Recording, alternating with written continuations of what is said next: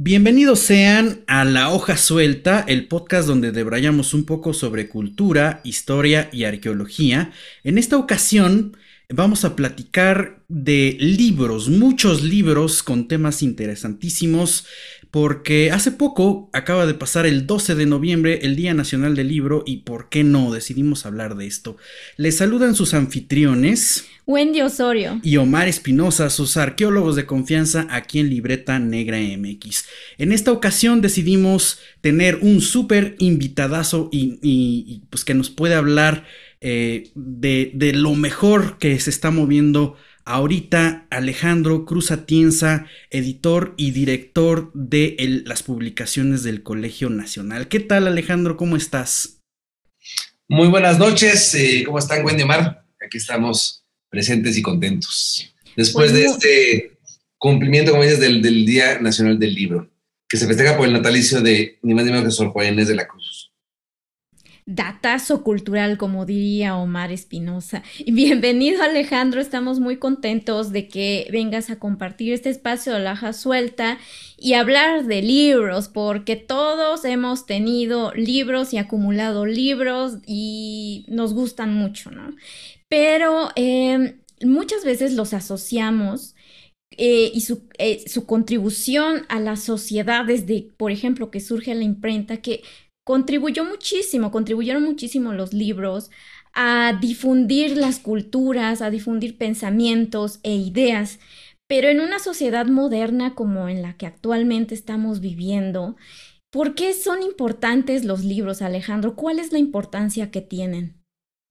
Eh, bueno, es una pregunta casi filosófica, eh, histórico-filosófica.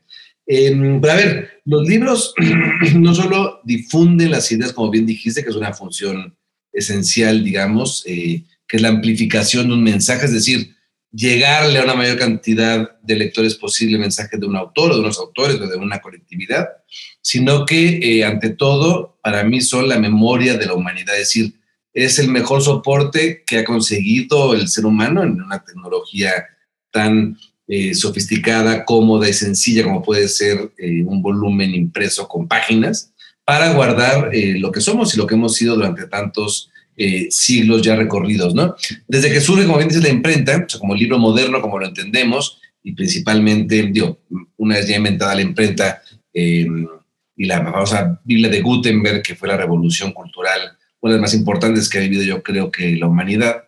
Eh, cuando surge el primer proyecto editorial moderno, que podemos encontrarlo con Aldo Manuccio, eh, que es este editor, impresor eh, italiano, que tiene el primer taller de imprenta, que entre muchas maravillas crea el libro de bolsillo y crea las itálicas. Es decir, por ahí encontramos el primer proyecto de un individuo que hace un proyecto editorial, que lo que busca es recuperar la tradición clásica e imprimirla en volúmenes o ejemplares que puedan pasar de mano en mano. Entonces tenemos, por un lado, sí este afán de difusión o divulgación, como bien dijiste, eh, Wendy, pero también de mantener y recuperar nuestra memoria y la memoria humana. Entonces creo que si algo tiene de importancia el libro, es eso, que es una forma de amplificar, de conocer, de dialogar, de conservar eh, y de eh, incentivar además la producción de conocimiento eh, humano, ¿no? Además, desde luego, de, esto que ya mencioné, que es el dialogar, es decir,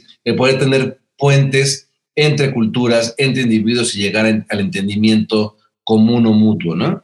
Entonces, bueno, ¿por qué es importante el libro en la época moderna? Pues porque somos humanos, porque somos seres culturales, porque somos seres de memoria y porque el conocimiento es una construcción colectiva que requiere de este sustento, de ese sustrato para poder seguir avanzando, ¿no? Em, entonces, bueno, yo creo que más allá del formato que siempre se discute, si el papel o lo digital o, eh, digamos, eso ya es una discusión que podemos ahondar o no en ella, lo importante es el libro en tanto soporte de un mensaje y de un diálogo eh, humano, ¿no? Que puede ser también de muchas naturalezas, desde un diálogo eh, desde lo creativo o la ficción, como puede ser una obra literaria, un poema, eh, una obra de teatro, digamos, una parte más de la sensibilidad humana, o bien una obra técnica o de conocimiento que es igual un, producto eh, de la sociedad y del tiempo que hay que conservar y, y llevar, ¿no? Ahora, otra cosa es todo lo que se publique, que es otro tema. Es decir, eh, que ahorita les paso también, si quieren datos, ¿no? Ahorita que hablábamos del Día Nacional del Libro, eh, es brutal. O sea, lo que se produce hoy en día también a cantidad de novedades editoriales del mercado es una cosa inasible, inabarcable, que también tiene un lado eh, delicado, cuestionable, ¿no? Es decir, ahorita justo salió una encuesta que me pasaron hace un par de días, por eso la tengo fresca, en España, eh, hicieron una encuesta de libreros y decían que el 98% de los títulos que llegan a librerías, imagínense esa cantidad, ¿eh? Ya hablamos de 15 mil novedades anuales en España. Es el, 98% de esa cantidad de miles venden no más de 50 ejemplares.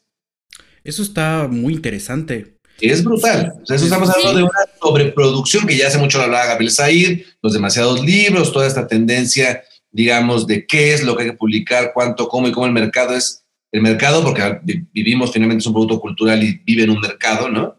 Eh, pues es imposible que pueda ofrecerlo, mantenerlo y hacerlo llegar a los lectores, ¿no? Que es el gran reto hoy, ¿no? O sea, de, de esa sobreproducción de mensajes justo, ¿no? Y de esta, eh, que en fin, nos lleva a otras discusiones que tienen que ver con la industria cultural, con cómo se producen las cosas y cómo se consumen. Pero bueno, hablamos de este universo en el que el libro eh, pues está en un momento muy particular, ¿no? De sobreproducción y también de eh, un consumo que aunque es mayor que hace unas décadas, ¿no? Sigue siendo también muy bajo para la cantidad de cosas que se producen o se pueden consumir, ¿no? Sí, ¿no? Además, midiendo ahora, sí que la dimensión de, de la condición moderna, donde efectivamente hay una pues no solamente una sobreproducción, yo diría incluso que hay una sobreexposición de los temas. Podemos encontrar evidentemente los, los formatos tradicionales, los impresos, y por otro lado nos, podemos meter a internet, a redes sociales, incluso ahora que cualquiera tiene eh, la posibilidad, si lo desea, de generar un programa de audio, un podcast, y bueno, aquí nos tenemos, ¿no?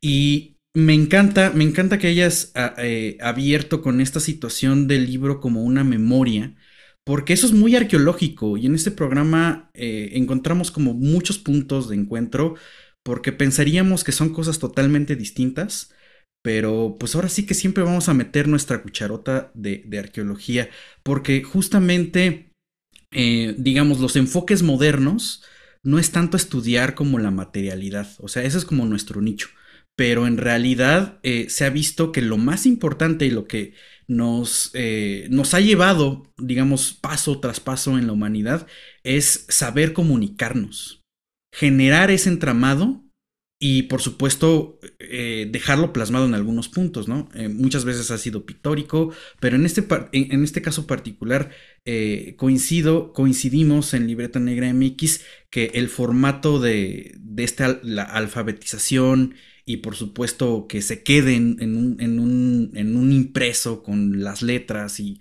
que, que, no tengas que conectarlo, que no necesites nada más, pues es algo fundamental y a pesar de que salgan dispositivos móviles, yo creo que nunca vamos a abandonar el formato físico impreso de los libros. Nos encanta, nos encanta, pero nunca, nunca lo vamos a abandonar.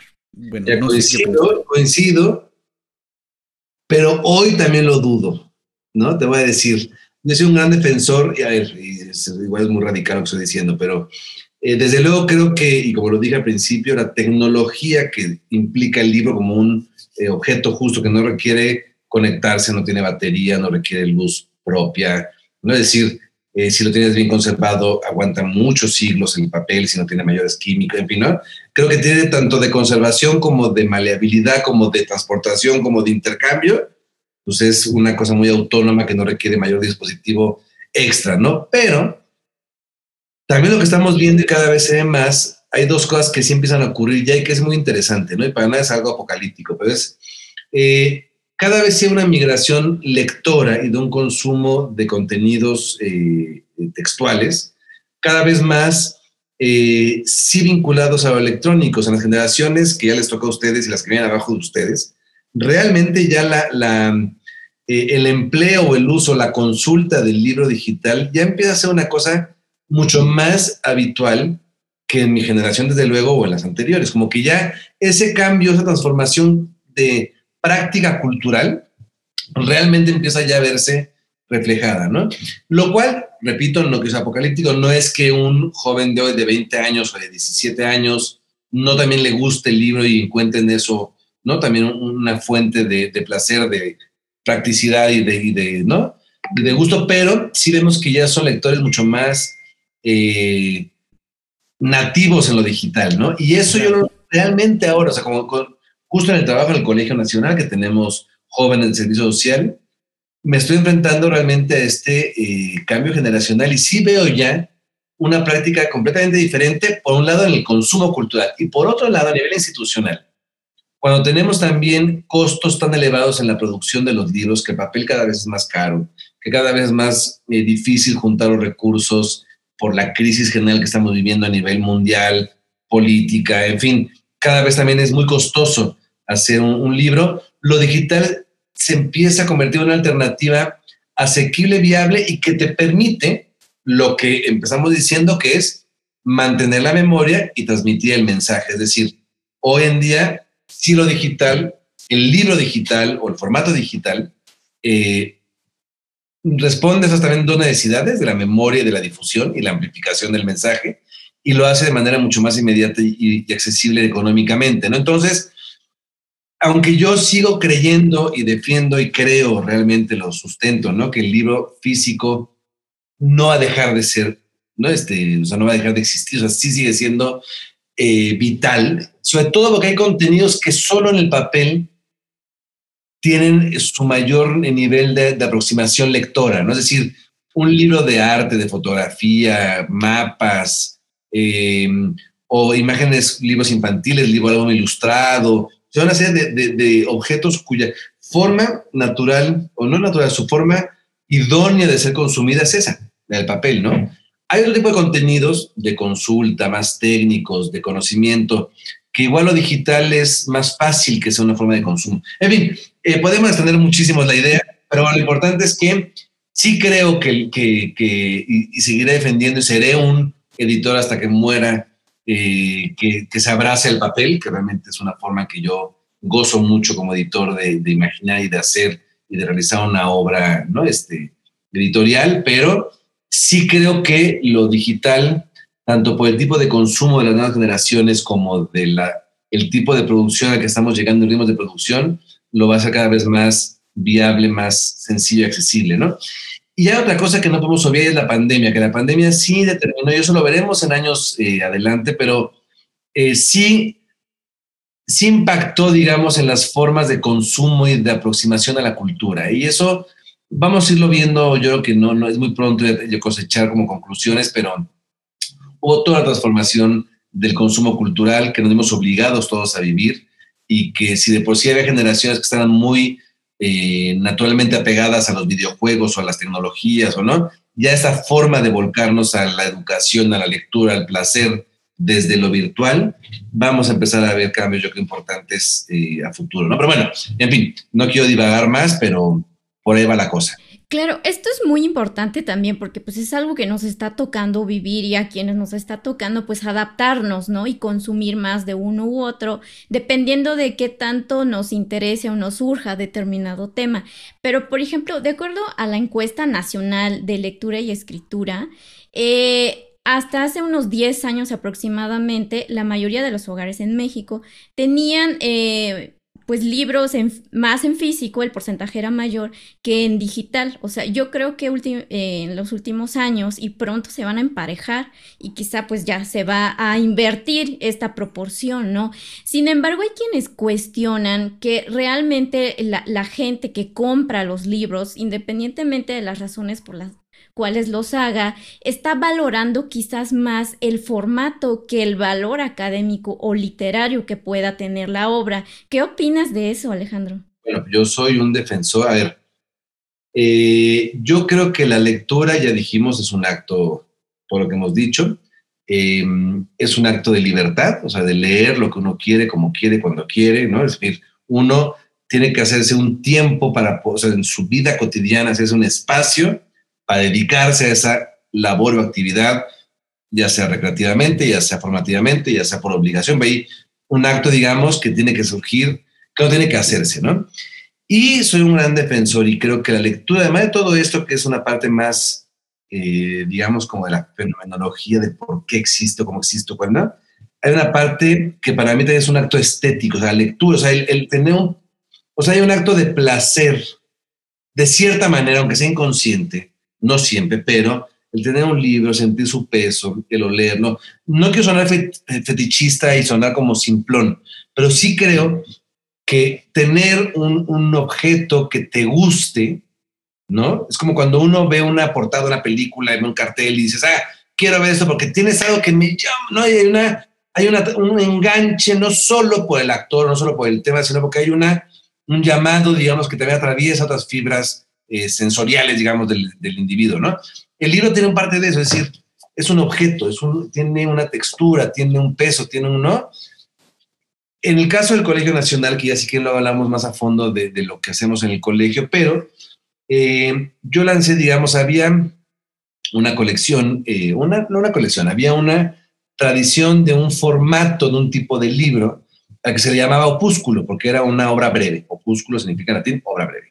Entonces había un formato que era eh, libros blancos, intonsos, eso significa que no están guillotinados, no están cortados. Entonces tú tenías pliegos todavía, ¿no? Este, digamos, como con su doblez en las orillas que había que partir con un abrecartas para separar una página de otra.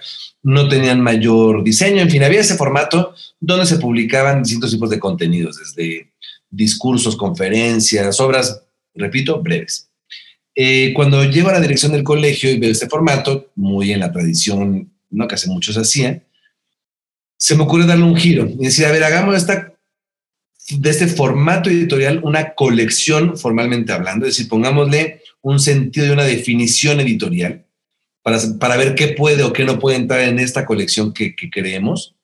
Eh, le llamamos opúsculos, como era el formato que se decía, pues ya que pasase el nombre de una colección y que responda a ese espíritu, obras breves.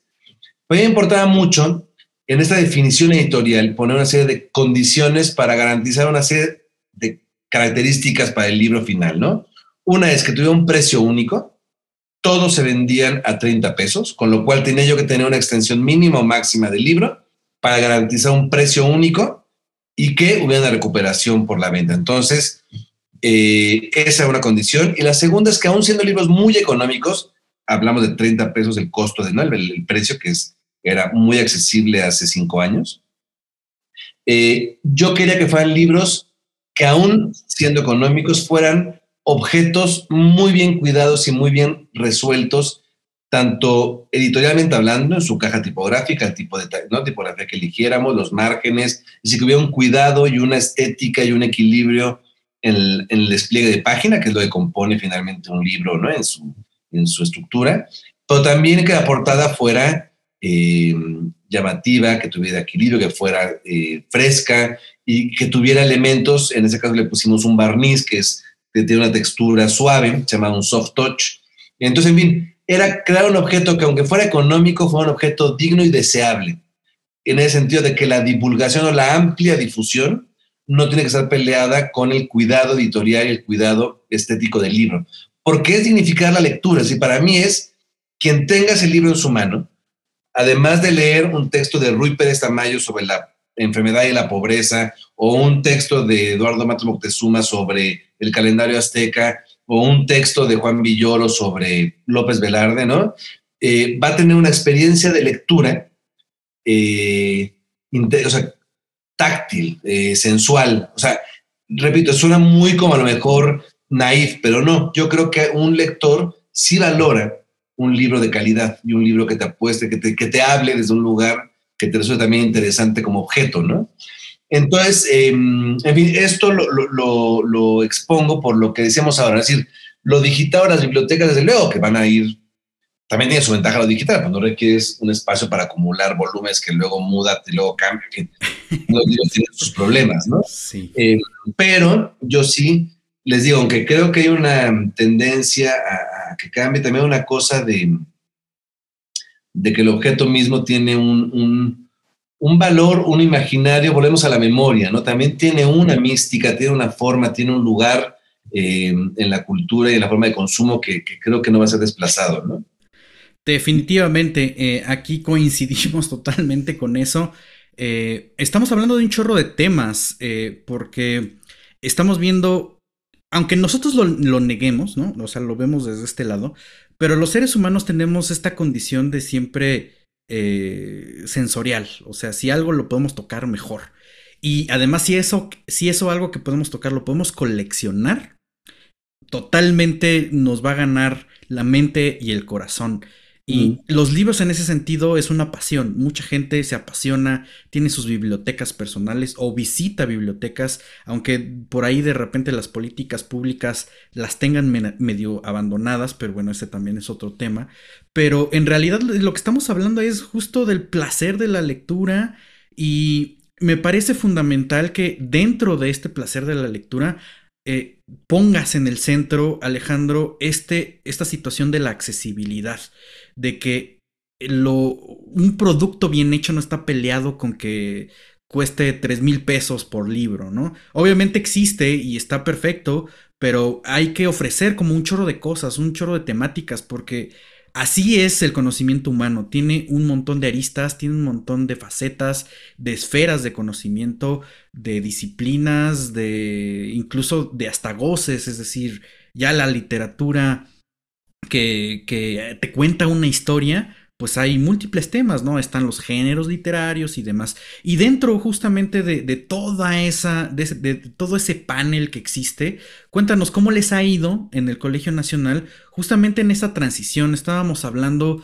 hace un momento de, de bueno, pues el formato físico, ¿no? Y el formato digital, que, podría estar peleado. Yo lo veo eh, como un poco más complementario muchas veces a mí me ha tocado platicar con amistades e incluso estar en redes sociales y decir, yo me encontré este libro o este fragmento del libro o una reseña incluso en una revista digital.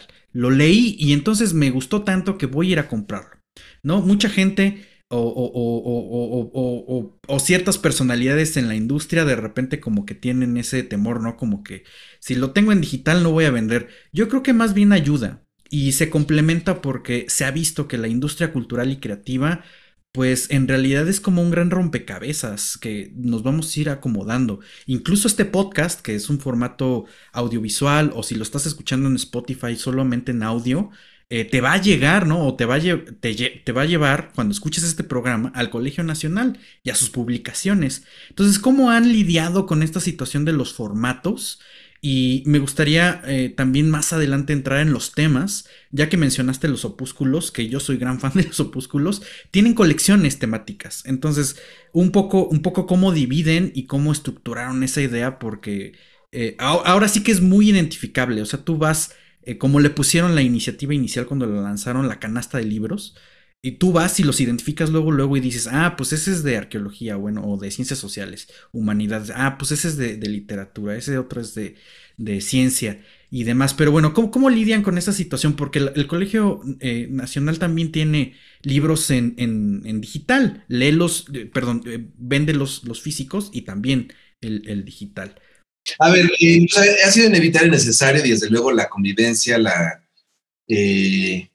la convivencia, la reflexión permanente, porque les digo, también es siempre un reto, eh, en todos los sentidos, vuelvo a decir, presupuestal. O sea, que yo siempre hablo, el libro es un producto cultural, como cualquier producto cultural, que requiere eh, tiempo, recursos y espacio. ¿no? Es decir, no, no se dan como hongos, no, no es una creación espontánea, ¿no? Entonces, bueno, eh, fuera, quizá. Bueno, fuera, ¿no? O no, o si no, también hay que tus límites, pero bueno, o, sí, lo que me refiero es que eh, siempre es como eh, en esas coordenadas del tiempo, los recursos y el espacio, uno tiene que tomar decisiones, es decir, y por eso es un motivo de reflexión, es cómo migrar, cómo, cómo, hacer convivir, qué libros llevar a qué formato, para cuáles te alcanza, hasta dónde puedes digitalizar uno y otro. Es decir, hay muchas decisiones que más allá del ideal, que a todos nos gustaría, yo como editor, y editor del 2022, diría, todo libro me encantaría que saliera al menos en tres formatos, ¿no? Impreso, digital y en audiolibro, que es como la nueva tendencia también como en el formato audible, digamos, del... Eso como, como base, ¿no? Me encantaría. Ahora, de ahí a que tengamos los recursos, el tiempo, la posibilidad de llevar todo el libro a esos formatos, pues ya es muy, eh, muy limitado, ¿no? Ahora, eh, entonces sí ha sido un esfuerzo, ha sido un motivo de reflexión permanente, ha sido de repente también, eh, aunque seamos institución pública con un recurso asignado, hay cosas que son muy autogestivas, es decir, tenemos que hacer esto, ¿cómo lo hacemos? No nos alcanza, pero queremos no quedarnos atrás. Abramos un sitio, por ejemplo, tenemos un sitio eh, de libros que se llama Libros Colnal, donde está nuestra oferta editorial, que empezó justo como una plataforma de venta de libros digitales. Es decir, antes, cuando el Colegio Nacional creó su nueva página web, eh, desde luego que había y está contemplada una eh, pestaña para las publicaciones formalmente hablando, ¿no? por falta de recursos no se puede llegar a ese desarrollo del sitio web que tenga un espacio de venta de carrito, en fin, como un centro, como un punto comercial, ¿no? Entonces, ¿qué pasó? Que empezamos a crear de manera autogestiva, es decir, creemos un sitio eh, que empezamos la diseñadora y yo, ya por no decir, para que exista, ¿no? Y empezamos de ahí poco a poco a hacer una cosa que ya tiene una vida propia, que desde luego ya está atada a la institución, atada al, ¿no? al, sitio web y tiene toda una, una cohabitación paralela. Eh, pero bueno, que si es desde ahí, pues vamos como construyendo para poder aportar, ¿no? Entonces ahora tenemos este sitio, repito, que se llama libroscolnal.com, donde uno puede conseguir nuestra oferta de libros digitales y ya también parte de nuestra oferta de libros físicos, ¿no? De venta, eh, eh, en, digamos, de librería virtual, ¿no? no me voy a meter aquí, pero también tenemos limitantes, ¿no? Porque, en fin, comerciales, de qué puede, en fin, porque el, público no puede pagar el envío, porque somos institución pública. Entonces, tenemos que garantizar que la venta nos permita cubrir el costo del envío del libro. Entonces, no toda la oferta editorial física se puede poner a disposición en la librería virtual, ¿no? Eso lo explico, que de repente alguien se puede meter y decir, ah, ¿por qué no están los opúsculos físicos en el portal? Bueno, porque nos cuesta más caro enviarlo que venderlo. Entonces, por eso tenemos esa limitante en el tipo de, exposición. Pero bueno, no, no, quiero distraer. Lo importante es entonces, em, ha sido eso, un reto ver qué, cómo convivir, qué digitalizar, qué llevar a cabo. Hay libros, hasta ahorita todos han salido en, en, formato mm, eh, físico y luego en digital. Ya empieza a haber la necesidad de que, a falta de recursos para reimprimir ciertos títulos, van saliendo solo en digital las segundas ediciones, ¿no? Este, como lo que sea lo equivalente a una reimpresión entonces es una forma que va dando una solución a una necesidad de no, no dejar eh, de fuera de circulación un contenido. Y la otra es, eh, pues, estar siempre investigando, ¿no? O sea, yo tengo un equipo, la verdad es que maravilloso, eh, de colaboradores, de editores, de, de, también la gente de servicio social que se ha ido sumando, es gente muy interesada, muy curiosa y muy, ¿no? Como comprometida. Y, por ejemplo, ahorita estamos con una persona de servicio social viendo eso, cómo cargar en portales, ¿no? Los libros con, para que la gente pueda calificarlos, leerlos, compartirlos, como todas estas redes que cada vez hay más eh, transversales y no como democráticas o de gente, individuos que ponen a disposición y califican, que ofrecen, que hacen sinodis, que es una forma de eh, estar presentes, de comunicar y de llevar el libro al, al, mejor lector posible, ¿no? Entonces, bueno, siempre es una investigación permanente y siempre de estar eh, explorando eh, horizontes, ¿no? Ahora, me preguntabas también, además de esta parte de lo digital y lo, y lo físico, sobre la colección opúsculos en concreto y las colecciones. Si quieren, eh, entramos al, al tema. Ya describí brevemente lo que es el, espíritu de la colección opúsculos, su precio único, accesible, de una extensión mínima y máxima garantizada esas características, esos acabados, este cuidado editorial, y como bien decías, había dos ideas también vinculadas a la colección. Una era em, dividir el Colegio Nacional, eh, que no sé si ya en algún otro podcast o ya se sabe lo que es, pero bueno, es esta institución que agrupa a los más o algunos de los más destacados eh, intelectuales, científicos, pensadores mexicanos, ¿no? Eh, para divulgar su conocimiento de manera libre y gratuita. O sea, lo que hace el colegio es la difusión de conocimiento a través de conferencias que se llevan a cabo en el aula mayor en Donceles 104. ¿no? Eh, de su fundación, que ya vamos a cumplir 80 años el próximo año, yo no, ah, pero, pero ya está, está buenísimo que, que, se menciona que ya es un año para ir preparando festejos y el año se vayan festejos. Van, van, van, a hacer, van a aventar la, la, casa por la ventana, me imagino. Pues desde donde se pueda, estamos muy limitados desde que la casa, digamos que levantaremos este, lo que se pueda por la ventana, pero sí, desde luego que se va a hacer ciclos, exposiciones, ahora publicaciones, ¿no? bueno, va a cumplir 80 años. Cuando se funda el colegio, se funda, eh, estamos hablando de la posrevolución, ¿no? Este, con este reconocimiento de la intelectualidad eh, de los 40, algunos de los más destacados, ¿no? Este, artistas, científicos, estamos hablando de Diego Rivera, de Alfonso Reyes, de Alfonso Caso, arqueólogo, Antonio Caso, Vasconcelos, en fin, Ignacio Chávez, Carlos Chávez, todo este eh, grupo de intelectuales o, no que se reconocen o se distinguen como los profesores en méritos de la nación. Es decir, un poco es esos grandes sabios o esos grandes personajes que han desarrollado una carrera y que han aportado al país a través de instituciones, de obra, en fin, y que transmiten ese conocimiento en lecciones eh, no escolarizadas, no curriculares, libres y gratuitas. Es decir, que tú puedes llegar, escuchar a Diego Rivera hablarte de la encáustica hablándote de, lo, de muralismo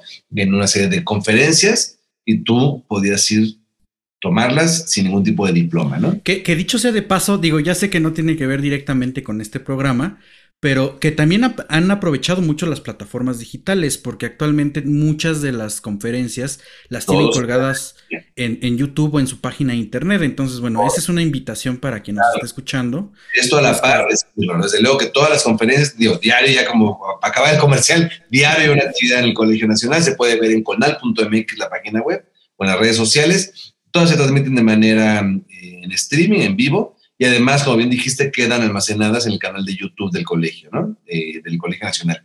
Bueno, entonces el colegio surge con esta eh, iniciativa em, de difusión, divulgación del alto conocimiento de manera, repito, libre y gratuita. ¿no? Entonces, en su historia han habido 111 miembros, es un, es un cargo vitalicio.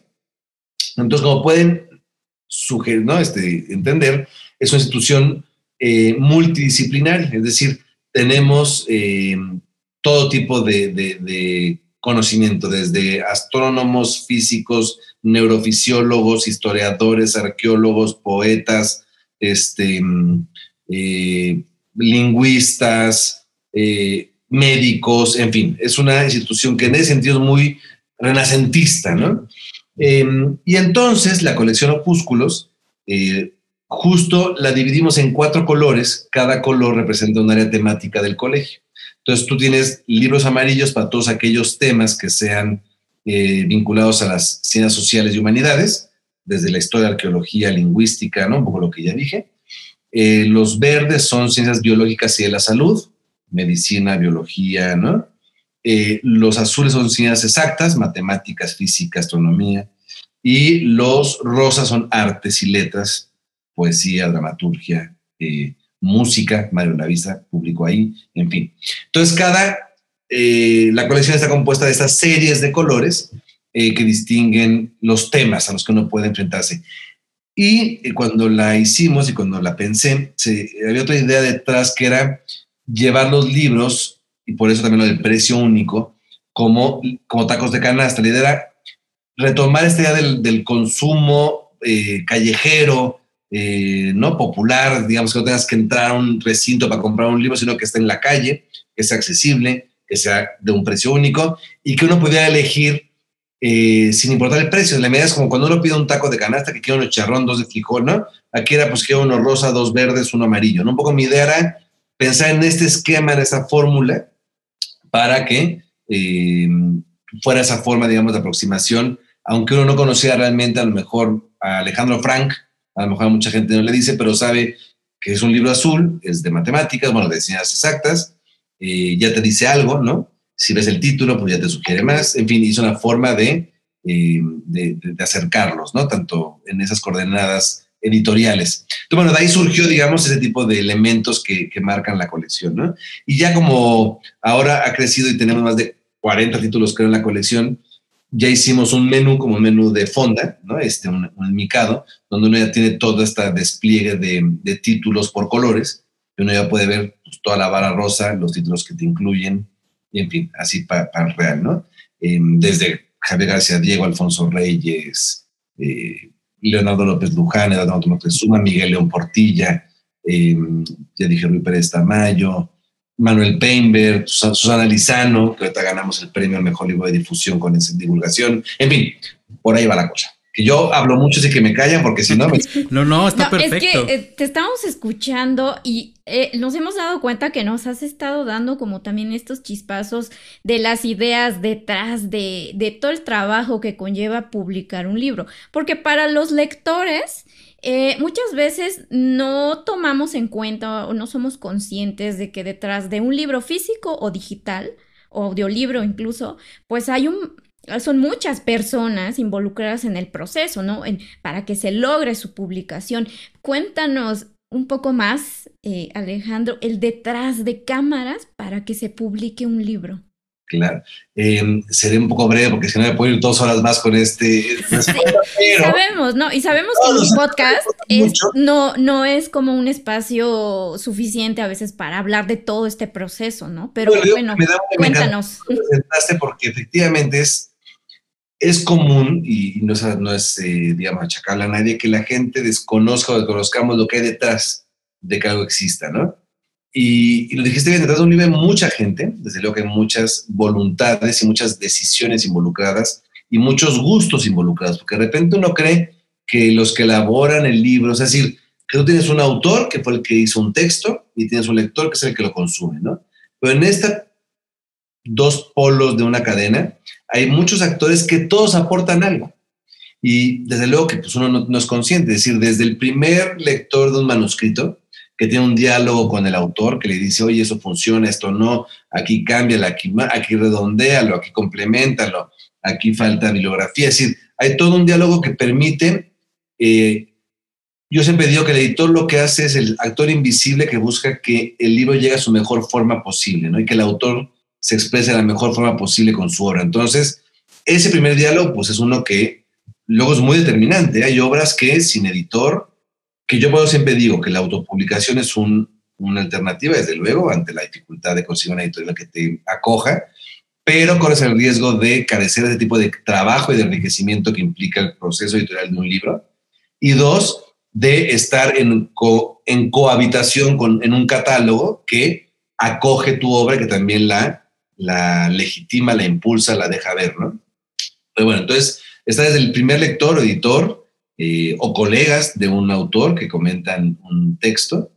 Eh, desde luego los correctores, ¿no? que es un trabajo muy importante, muy cuidadoso y que es realmente, eh, pues yo diría que hay que poner monumentos a los correctores de estilo, ¿no? porque es un trabajo muy poco visto, muy poco valorado y que realmente es lo que permite que uno lea un, un buen libro y que se te vaya, que fluya bien, pues eso es desde luego la magia de un autor, un buen autor, pero también detrás seguramente, pues muchos de ellos, eh, un buen lector y un buen corrector de estilo que permitieron pulir, eh, cuidar y sobre todo eh, en libros, sobre todo académicos o libros técnicos, buscar la congruencia en todo el volumen, ¿no? Es decir, que la forma de citar los datos que se presentan, la forma en que se exponen, la forma en que se diseñan, sean homogéneos o, o, tengan una propuesta uniforme, ¿no?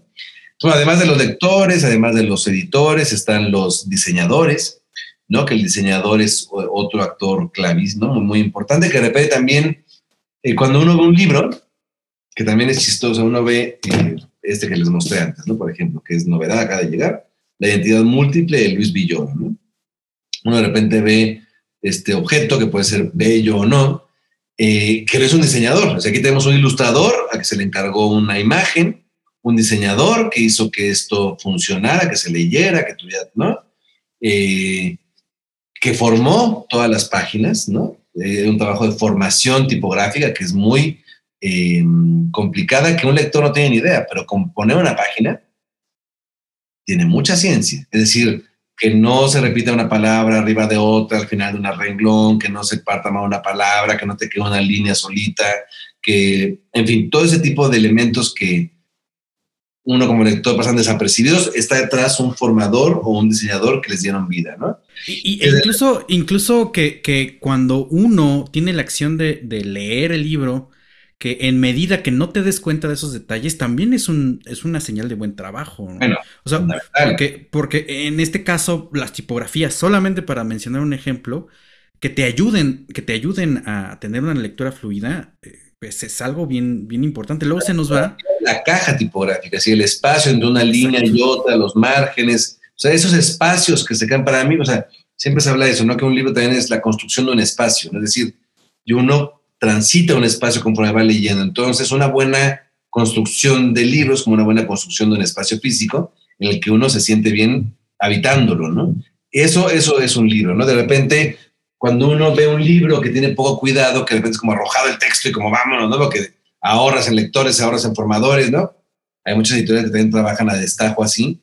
Uno lo detecta, ¿no? Yo como lector que me importa, repito, la lectura como un gesto también de aproximación, yo me repele, ¿no? Es un libro o atascado de tipografía o mal formado o con un papel, ¿no? Este, en fin, son cosas que te van transmitiendo. Pero bueno, está el formador, el diseñador, el iconógrafo, o sea, todo, todo texto, muchos libros que tienen eh, imágenes, fotografías, eh, eso, fotografías, imágenes, requieren que ayude a conseguir las imágenes, a tramitar los derechos, a que todo esté debidamente afianzado, anclado en la obra que se pueda comercializar sin ningún tipo de riesgo o de atentar con los derechos de autor de otro creador, ¿no?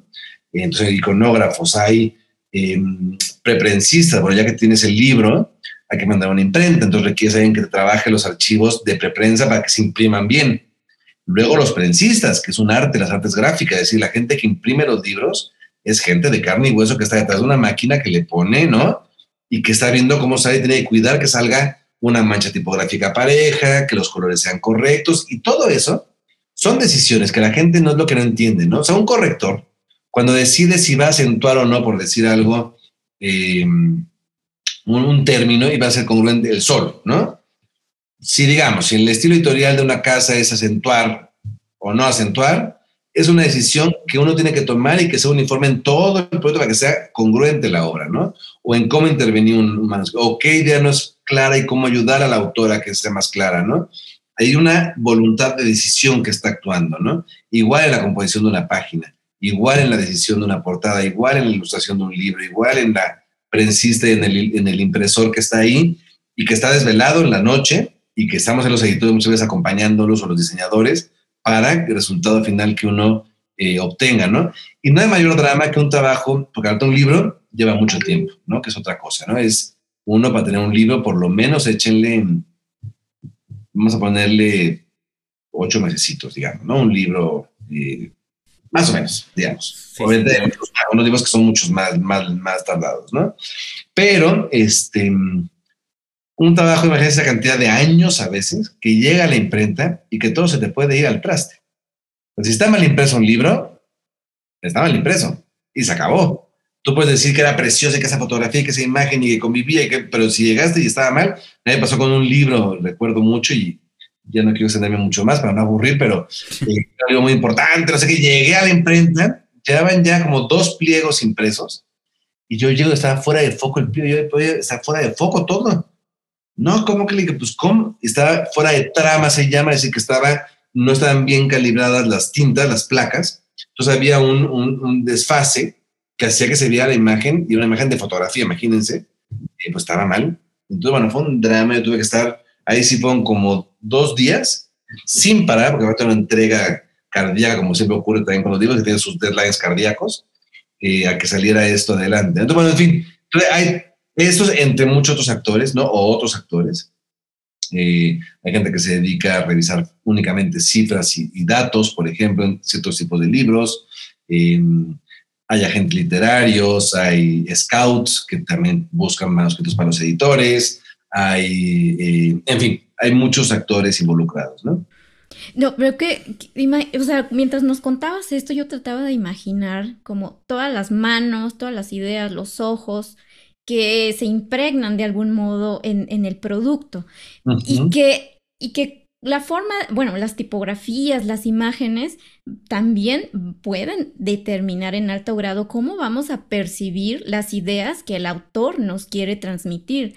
Porque muchas veces cuando leemos esos libros que luego nos impactan o, hablando más románticamente nos cambian la vida, mm. pensamos inmediatamente en el autor. Así, wow, o sea, cuántas noches se llevó escribiendo esto, cuánto tiempo le dedicó, pero no pensamos, ¿no? En este puente donde se involucran todas estas mentes, estas especialidades, estas manos, estos ojos.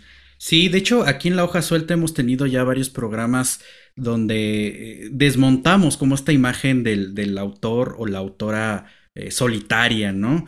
Este, volvemos, a, volvemos al argumento inicial. Eh, esto es un producto cultural y eso significa que es colectivo. Desde que uno empieza a poner con la pluma y trazar con tinta las letras hasta que se imprime, e incluso ahí todavía falta un proceso que es la distribución y quizá el consumo y, demás, ¿no?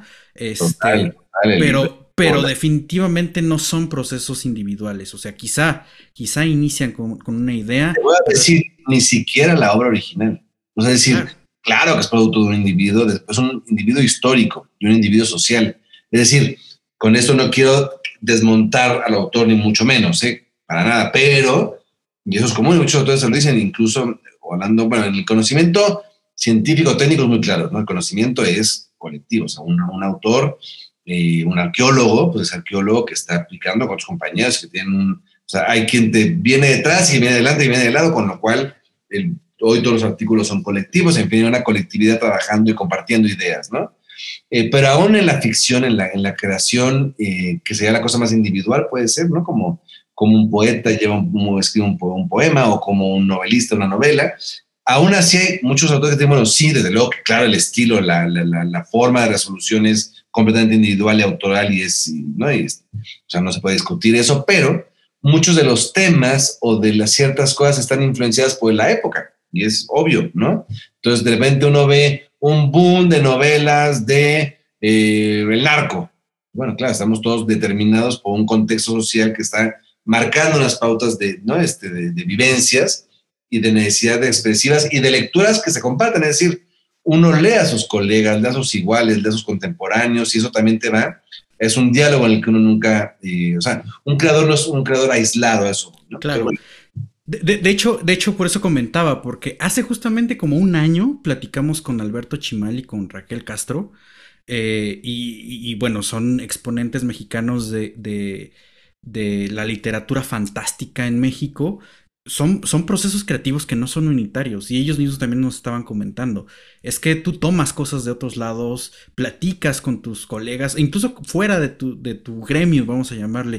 O sea, tú muestras a lo mejor una idea y dices, a ver, esto pega, no pega.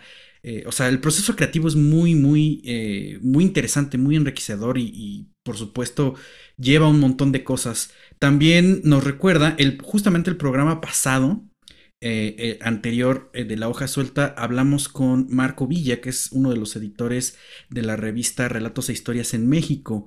entonces, bueno, vemos que es, exactamente lo mismo, es un proceso colectivo, en este caso es un formato de revista, pero ahora que nos estás contando un poco del detrás de cámaras, de cómo se publica un libro y por supuesto todo esto que tiene que ver con, con la organización del Colegio Nacional, ¿por qué y qué, a qué le tenemos que poner atención a los libros de, del Colegio Nacional? Ya nos contaste eh, pues que hay un montón de mentes brillantes y por supuesto pues ustedes son como el, engranaje que va haciendo girar que eso llegue en formato eh, textual, escrito, impreso, digital, pues a, un, grupo social mucho más grande.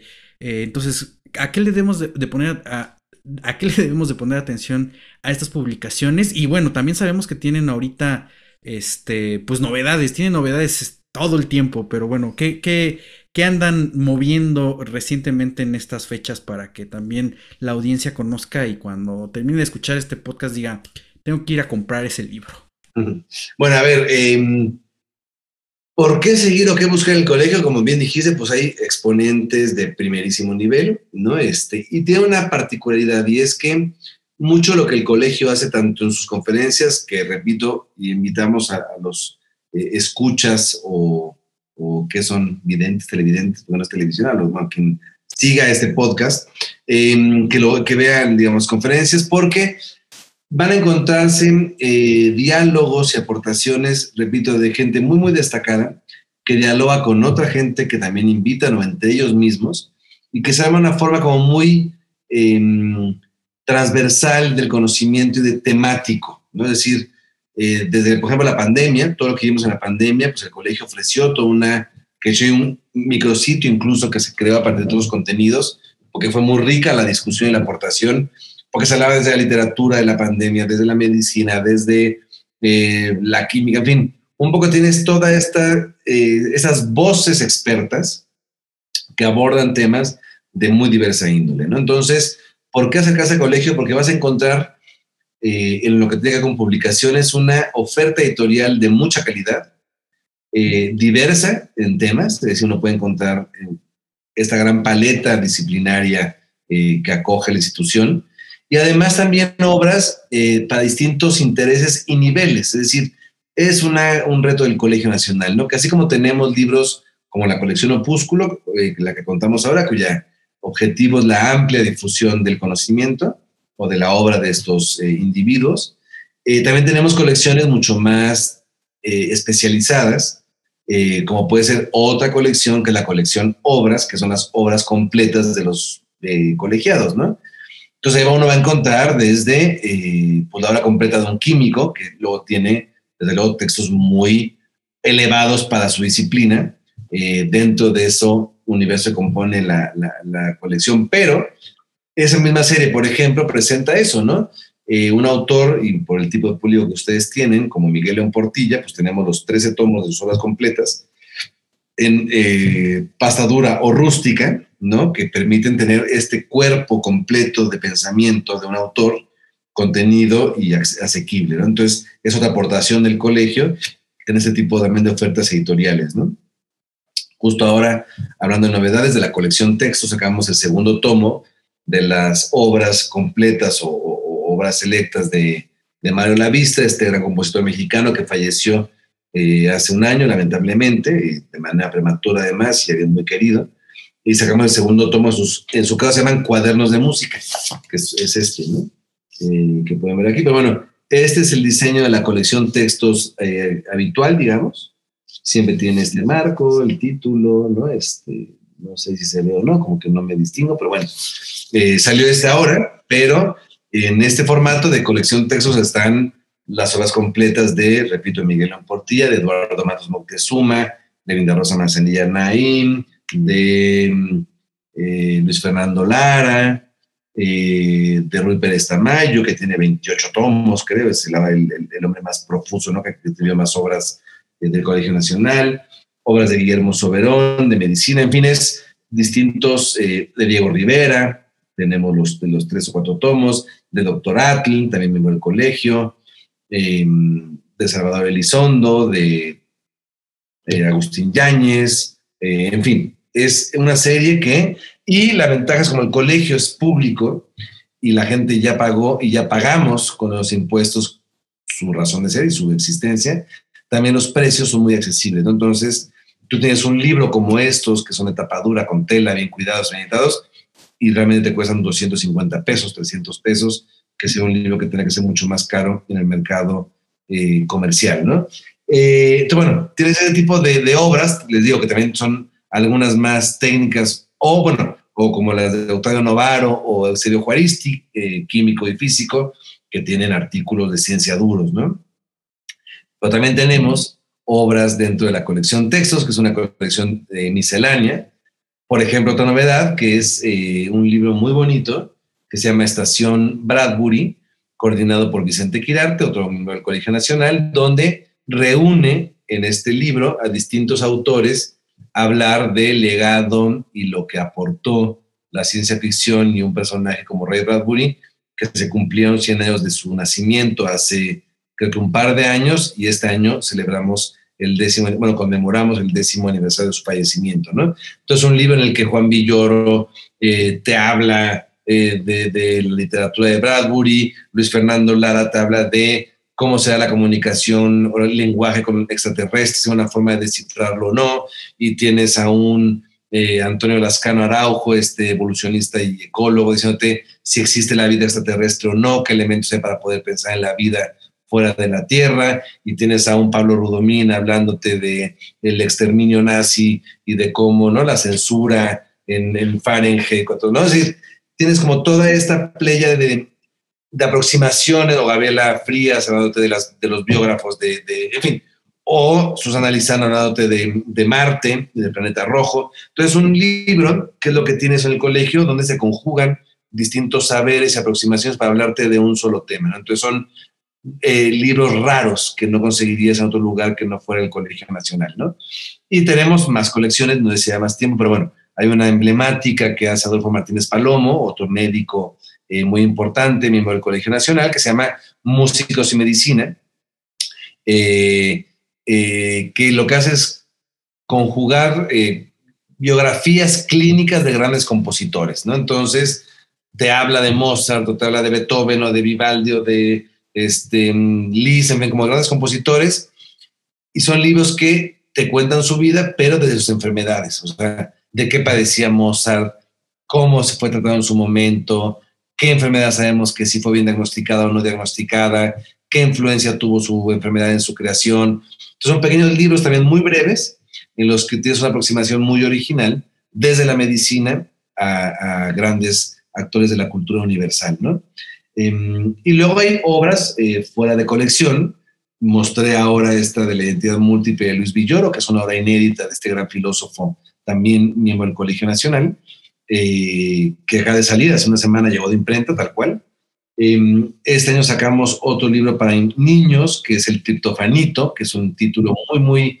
Eh, mi generación al menos creció con ese libro de divulgación de la medicina de Julio Frenk, eh, que hizo una edición especial para explicarnos la pandemia del COVID, ¿no? Sobre todo, no solo el COVID, sino lo que hemos aprendido, ¿verdad? O sea, juega y nos explica desde luego en términos biomédicos lo que fue este virus y lo que sabemos de él, pero sobre todo es una invitación a los niños, a la, la gente que, que, atravesamos todos estos meses, bueno, años, para ver qué hemos aprendido, ¿no? Y qué podemos decir del amor y de la biodiversidad y del valor de la ciencia y del valor de la vacunación y del valor de este, los hospitales y el cuerpo médico, en fin, un poco es valorar, ponerlo en perspectiva eh, y jugar desde el juego también, eh, aproximarnos a estos temas. ¿no? Es un libro ilustrado por Emanuel Peña, otro gran ilustrador mexicano, joven. El libro que mostré antes de la entidad múltiple, esta portada, la trabajamos con Amanda Mijangos, otra gran también ilustradora y creadora de libros ilustrados y libros para niños. Eh, en fin, esas son algunas de las colecciones. Y hay otra, perdón, eh, que ahora acabo de ver este libro que también fue novedad de este año, que es eh, una colección muy bonita, eh, que es la colección de biografías, un poco obvio el contenido de la colección, como puedes decirlo su nombre, pero la idea es hacer ensayos biográficos de los colegiados, ¿no? es decir, hay gente eh, que le debe rescatar su, su, vida y obra. ¿no? Y este año eh, presentamos la novedad de, de ¿no? editorial, fue la biografía de, que hizo Javier García Diego de Alfonso Reyes. ¿no? Eh, Javier García Diego no solo es un gran historiador, un gran intelectual mexicano, director ahora de la Capilla Alfonsina, sino que es un gran conocedor, como además responsable de la Capilla Alfonsina, de eh, la obra de, Alfonso Reyes. Entonces, crea una biografía eh, en la que Reyes, que es un autor del que no vamos a hablar ahorita para no este, calificarlo, pero del que mm, un poco lo, lo, desacraliza, es decir, se mete en su, en su vida cotidiana, en sus cartas, en sus diarios. Entonces, una biografía sí intelectual, una biografía histórica, desde luego, del personaje público, del personaje, del intelectual, del diplomático, pero también este, el, el hombre de carne y hueso, con sus deseos, con sus amores, con sus cartas, con sus ¿no? este, inquietudes intelectuales. Es una biografía que le ha ido muy bien, la verdad, eh, y que bueno, se presenta justo este próximo ya, en unas semanas también aquí en Guadalajara, ¿no? Entre algunas de las cosas que hemos sacado. Y digamos, ahorita como el, el, el, el, broche de oro para la, la, charla de ahora, es este que tengo aquí, ¿no? Que es eh, Los animales y el recinto sagrado de Tenochtitlán, que es una obra coordinada por Eduardo Matos Eduardo Matos Moctezuma y Leonardo López Luján.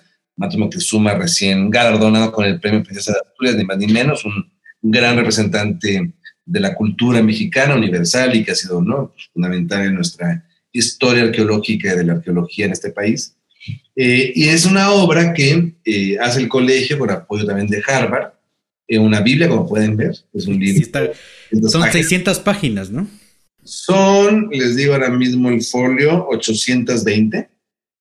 entonces, una obra, pues bueno, que conjuga lo más actual y lo más completo en cuanto a investigaciones se han hecho en el Templo Mayor sobre las ofrendas y los animales que se han encontrado en, las excavaciones del recinto, ¿no? Entonces, eh, bueno, van a encontrar uno, hay textos desde qué tipo de, mamíferos, de anfibios, de dónde venían, qué función tenían, em, a qué personajes se exponía, qué tipo de animales, cómo se vestían esos animales para poder formar parte de una ofrenda. En fin, es creo que el libro más completo, no creo, es el libro más completo que existe hasta el momento sobre esta investigación y este tema tan de tanto interés además porque la, o sea, el lugar de los animales, pues, bueno, somos animales, de los animales, que eso es una cosa que siempre dice José Sarucán, otro miembro del Colegio Nacional, ¿no? ¿Cuántos de nosotros somos conscientes de, de, nuestra animalidad, ¿no? De repente los humanos nos queremos como una cosa aparte, ¿no? Vamos, somos animales, convivimos con animales, usamos explotamos animales. Eh, entonces, bueno, un poco es ver estas eh, relación que había en el mundo prehispánico, desde luego en el mundo mexica, con toda esta otras especies, el uso ritual, ceremonial y también de, vida cotidiana que tenían eh, con ellos, ¿no? No, pues para nosotros, o sea, nos hablas de esta última obra sobre todo y por, por supuesto que va a estar dentro de la colección, eh, ah, porque arqueólogos... Hay que, checarlo. Sí, creo que la van a ayudar muchísimo. Sí, eh, que... una arqueología. Este año les digo que de los opúsculos ganó el premio al mejor libro del año en divulgación. No es arqueología, pero es historia, que es este de la astronomía antes y después de la conquista. No es la colección opúsculos que no habíamos mostrado. Pero, eh, bueno, viene primero una parte sobre la astronomía en el mundo prehispánico, eh, mesoamericano. La verdad es que está increíble ese ensayo. Es de Jesús Galindo Trejo y es realmente interesantísimo. Bueno, pues toda la cosmovisión y cómo se entendía. Bueno, a mí me revolucionó la cabeza este libro de repente de entender las pirámides prehispánicas como instrumentos. de repente uno, uno se imagina la pirámide porque somos occidentales, porque vivimos en casas, porque vamos a, ¿no? Y a una iglesia, uno se imagina que entra y, ¿no?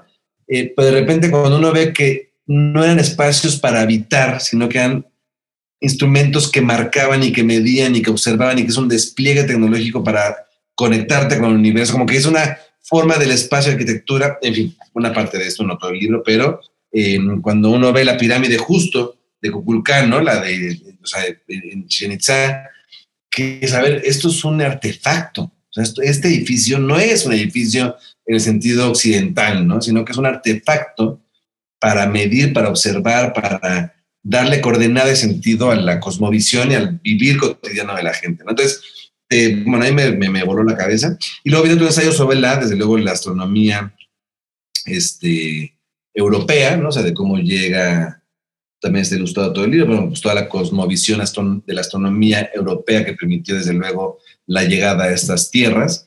Eh, y un capítulo intermedio sobre la interpretación del calendario eh, de la denominación maya, ¿no? Entonces, bueno, eso tenemos de, arqueología, otros más. Así que métanse a libros con Nani y van a ver todo lo que tenemos de Este, este vasto tema, o sea, lo que estamos viendo también, Alejandro, es que eres un apasionado de todo, de todo este vasto mundo de los libros, de estos conocimientos, estos saberes, estas ideas, de todas estas personas, ¿no? Estos este, grandes expertos en su materia y que también comparten pues experiencias de vida que nos cambian, por ejemplo, las perspectivas con las que podemos vivir estos espacios como la pirámide, ¿no? Es un clarísimo ejemplo, ¿no? De que cómo puede cambiarnos la experiencia que tenemos cuando regresamos después de haber leído, por ejemplo, esta información, ¿no? Pero dentro de todo este vasto mundo y y durante todo este tiempo que llevas trabajando en este mundo de los libros, ¿hay alguno o algunos que dirías que recordarás eh, para toda la vida, sea por la temática o por el proceso de creación que conllevó? ¿Tienes alguno? Pues mucho. Así, ahora sí que es como los hijos, ¿cuál quieres más? luego sí hay, ¿eh? Que, los libros de atrás ahorita se tapen así para que digas. luego, sí hay uno favorito. no, no, claro, a ver. Es que cada, a ver, también eso, ¿no? O sea, cada libro que es eh, una historia colectiva y un vínculo eh, con los autores, cada autor también tiene una personalidad y autores te vinculas de mejor manera. Siempre decimos que el editor y el autor hay una especie de enamoramiento, ¿no? Hay una especie como de relación de amor, en el sentido de que hay un acto de confianza, ¿no? El autor confía en el editor y el editor tiene que ser, eh, estar a la altura de esa confianza del autor que pone en sus manos la obra, ¿no? Entonces, luego que hay relaciones más afortunadas desde la parte afectiva con los autores, que hay más complicidad o más, ¿no? Eh, y también hay retos y, y, cosas que uno va descubriendo que va haciendo, o retos que uno se impone de cómo llevar a cabo la obra y cómo explorar y que te llevan satisfacciones muy particulares, ¿no? Es difícil para mí, no crean, eh, tengo varios, ¿no? O sea, eh, tengo varios, ¿no? No, no quisiera como comprender, pero bueno, uno fue un facsimilar, que fue un trabajo muy bello, muy largo, de, de cómo nace y crece un volcán, de, de, Doctor Atl. Eh, es esta como esto, es el libro que hizo Doctor Atl para registrar una bitácora del nacimiento del volcán Paricutín que nunca se había reeditado y que en el colegio hace cinco años ya nos dimos a la tarea como de rescatarlo y hacer un facsimilar, que no diría que fácil hacer un facsimilar, pues no, ha sido cosas más complejas y más cardíacas y más delicadas que he tenido que, enfrentar y fue muy, muy gozoso, ¿no? Eh, desde luego hubo una obra, ¿no? Este, conmemorativa por el Farabev, que es una, eh, una novela muy de culto y muy especial de Salvador Elizondo, que me tocó justo la, la maravilla de eh, sumarme, digamos, a los festejos conmemorativos de la publicación de los 50 años de esa novela, e hicimos una edición bellísima con Cristina Paoli, una diseñadora, y fue una obra que fue como presentar tanto la novela como toda la bibliografía y las fuentes que usó el autor para escribir su novela, ¿no? Entonces, es una obra muy particular en su factura y como muy rica visualmente y literariamente hablando, ¿no? Eh, hubo otra, por ejemplo, que se llama eh, Los siglos en rotación, eh, de Octavio Paz, que trabajé con eh, Marillo Paz, con su viuda, que fue un libro pues, muy apasionado y muy, em, muy sensible con ella en la factura, en el proceso de diálogo, ¿no? Em, y también la parte de diseño, ¿no? Lo hicimos con León Muñoz S. Santini, y fue como un poco evocar eh, este mundo como del budismo, del océano, como esta como momento tan sensible que estaba viviendo Paz y Marillo en ese momento, ¿no? Y desde luego, unos libros que siempre he gozado mucho es trabajar con justo Eduardo Matos y con, con López Luján, que es gente apasionante a su materia y que siempre es aportar y te aportan ocho veces más y es como de, ¿no? Es una cosa que no tiene fin y que es muy, muy rica. Eh, con Juan Villoro, trabajar, eh, tuve la fortuna de trabajar de cerca con él eh, un libro que publicamos en coedición con Almadía, que se llama El Vértigo Horizontal, eh, de crónica. ese libro. Ese libro, pero yo trabajé muy de la mano con Juan, ¿no? él me, dijo, a ver, dime cómo lo ves, y que le metemos, y que le quitamos, y no. Entonces, un diálogo, como él decía, como hubo una coarquitectura, ¿no? Y, lo trabajamos con Alejandro Magallanes y desde luego con todo el equipo de Almadía, pero fue muy rica la elaboración eh, de ese libro, ¿no? Y luego, digamos, ya mi, mi avatares como editor independiente, también he tenido libros en Caja de Cerillos, que es una editorial independiente que fundé con una colega, con Andrea Fuentes, eh, y que hemos hecho libros también eh, de arte, de fotografía, libros ilustrados muy, muy especiales eh, en el corazón, digamos, y en la obra como, como resultó, ¿no? Y como lector y editor, ya no profesional, pero sí que uno comparte complicidades con autores amigos de la vida, pues también esa parte ha sido muy rica de compartir lectura de manuscritos. Pero bueno, hay muchos, ¿eh? les digo, los hijos podrían reclamarme cualquier, en cualquier momento, pero son algunos de los que ahora puedo como contar, ¿no? No, pues muchísimas gracias por compartir esta parte de nuevo. Creo que es bien importante que, que, que, la gente vea, eh, pues ahora sí que, como, como dice Wendy, el detrás de cámaras, eh, porque uno puede proyectarse en los libros, pero detrás esa pasión eh, pues está bien presente y creo que eso es lo que eh, pues resalta, muchas veces se contagia eh, y pues hay circuitos muy importantes como la Feria de Guadalajara o la de Oaxaca, donde, donde pues de repente están, ¿no? Y es posible interactuar este, pues no solamente con los autores, sino con el equipo editorial y eso pues también enriquece las experiencias. Pero bueno, ahora sí se nos está terminando el tiempo para este programa y pues nos ha quedado un chorro de Bueno, los libros nuevamente no se van a acabar este, en el formato que sea, nos vamos a seguir comunicando y creo que este una de las mayores virtudes que tiene el Colegio Nacional y todo el trabajo que realizan y que tú realizas específicamente pues dirigiendo esta área es que uno puede encontrar libros de, no, de todos los temas que, nos has contado, pero además los temas eh, con, este pensamiento histórico, justamente con temas históricos, o sea, de historia y que además son históricos sociales y también de temas muy vigentes, ¿no? Yo recuerdo...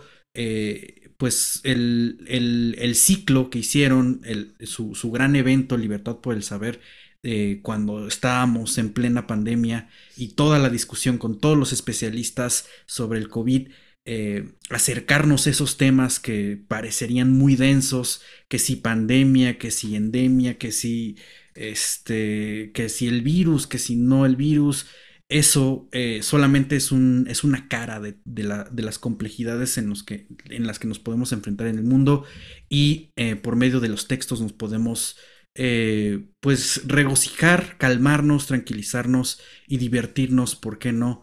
pues de, este mundo, ¿no? Y pues bueno, ya nada más para, para ir concluyendo y para que de nuevo la audiencia que está viendo y escuchando este programa, además de la página web, ¿dónde pueden encontrar los libros? Nada más antes de esta última pregunta, me estaba olvidando de un libro bellísimo, perdónenme, es que digo que puede salir cada... No, adelante. Se va a enojar. Y ya no, no, es un libro tan especial de Miguel Portilla, que fue su último libro, El Teatro Náhuatl.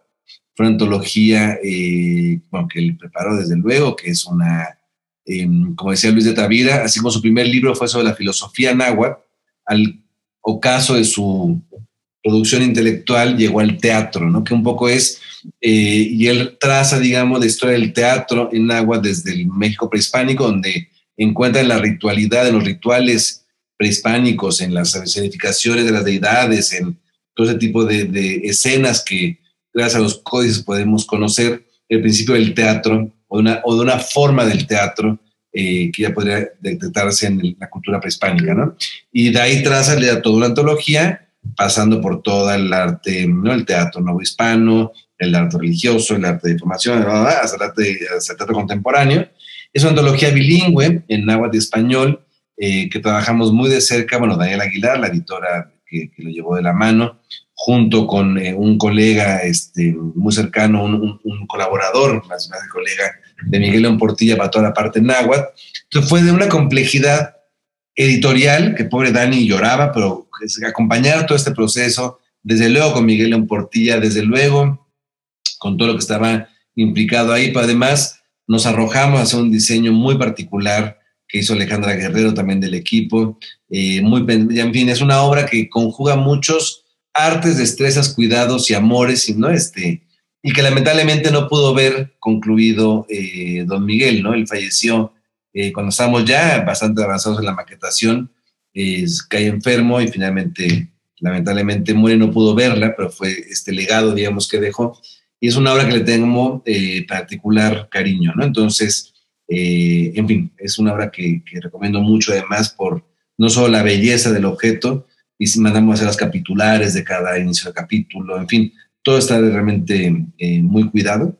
pero bueno, la pregunta es dónde encontrarlos, pues desde luego, eh, ya dijimos en libroscuandal.com, ahí está toda nuestra oferta, eh, les digo digital, lo que tenemos digitalizado, algunas de las novedades que tienen el precio suficiente para poder ser vendidas por ese medio, y si no, pueden descargar ahí el, catálogo de publicaciones históricas donde pueden conocer todo nuestro fondo y escribirnos y desde luego podemos eh, atenderles para hacer cualquier tipo de, venta, ¿no?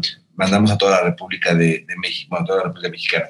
Además tenemos la librería en el Colegio Nacional, Donceles 104, una librería eh, con todas las obras que ha publicado, eh, desde luego que estén en existencia del colegio. Hablamos de un fondo editorial de pues, más de 800 títulos vivos, yo creo, 700 títulos. Ahí pueden encontrarlos. Viene próximamente un remate, que todavía les primicia, que es la segunda mitad de diciembre, hasta el 24 de diciembre.